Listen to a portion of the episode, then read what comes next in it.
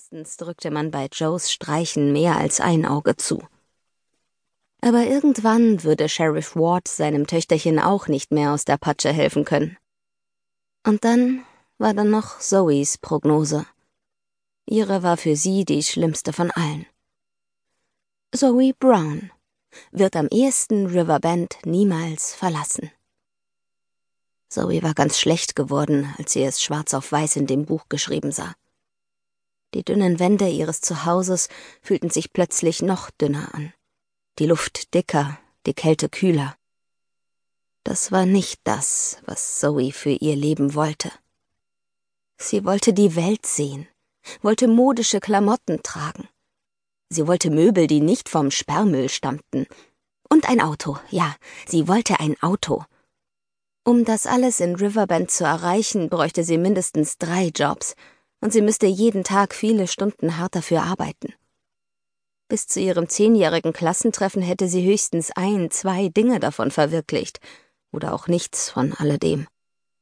Und was, wenn ihr Vater auf Bewährung rauskam?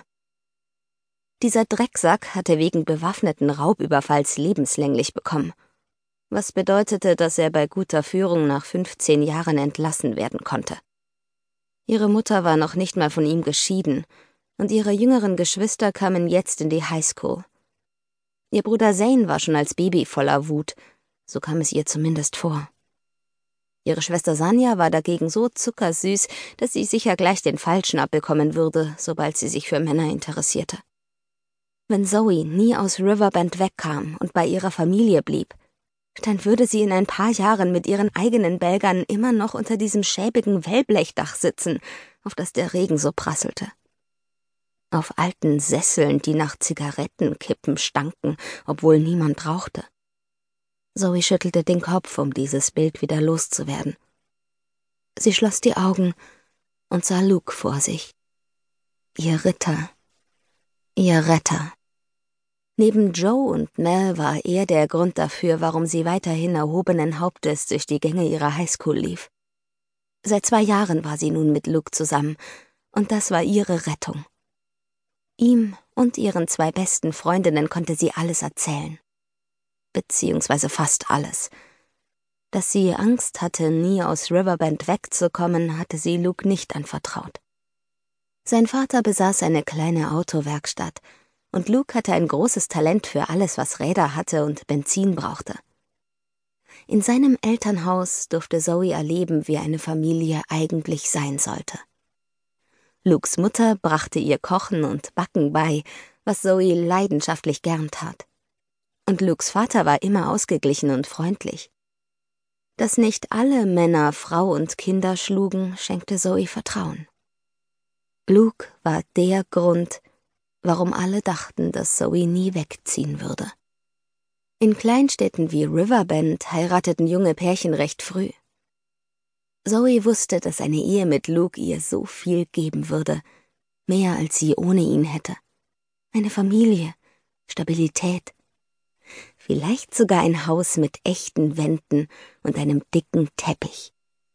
Aber was würde passieren, wenn Luke vom Motorrad fiel oder wenn er einen Autounfall hätte? Was wäre, wenn sie in fünf Jahren mit zweieinhalb Kindern und allen Rechnungen, die bei so einem Leben anfielen, plötzlich allein dastand, weil ihrem Ehemann etwas zugestoßen war? Von einem Moment auf den anderen könnte ihr gesamtes Lebensglück zerplatzen. Wie würde sie das überleben? In einem schäbigen Mobilheim. Mit einem stinkenden Sofa. Genau so würde sie das überleben.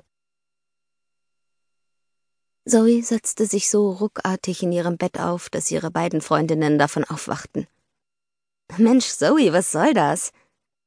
Joe drückte das winzige Kissen, auf das sie im Schlaf gesabbert hatte, zurecht und legte sich wieder darauf. Mel griff hinüber und berührte Zoes Arm. Hey, du bist ja ganz kalt. Was ist los? Zoe atmete so schnell, als wäre sie gerannt. Ich muss mit Luke Schluss machen.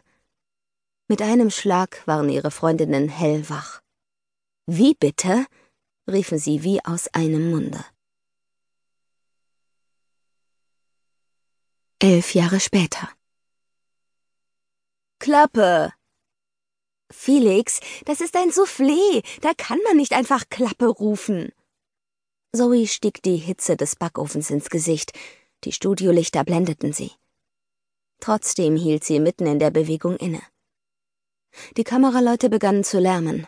Offensichtlich hatten sie zu filmen aufgehört. Nicht bewegen, Zoe. Felix hob die Hand in die Luft, als hätte er magische Kräfte und wolle ihre Füße am Boden fixieren. Irgendwie stimmte das ja auch.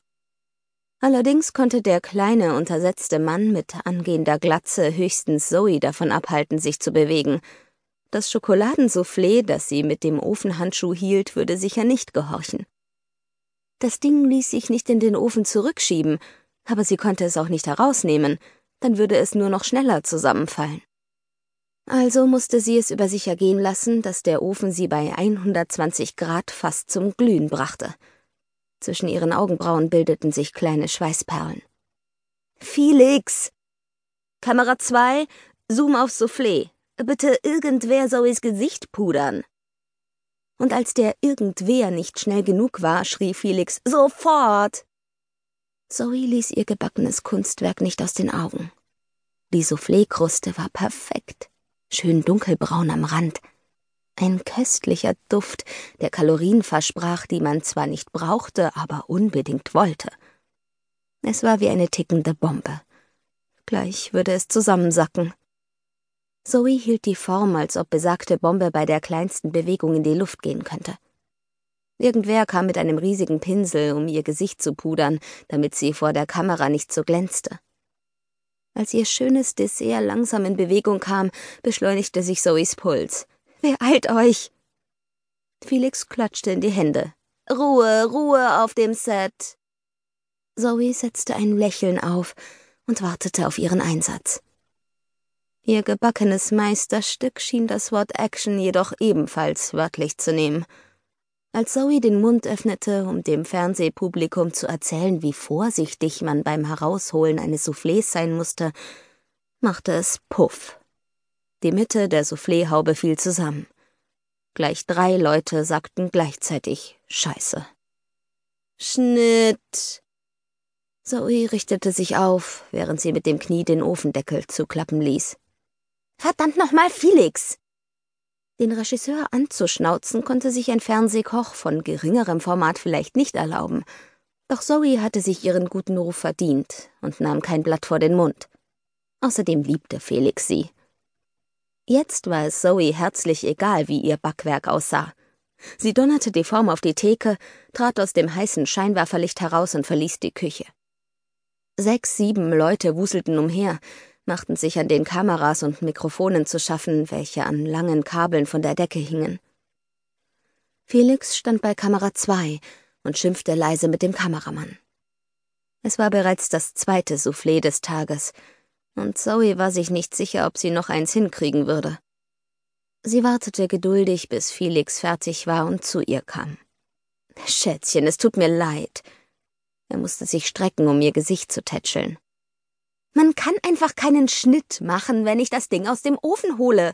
Das habe ich dir doch schon mal gesagt. Die Einstellung hat aber nicht gestimmt.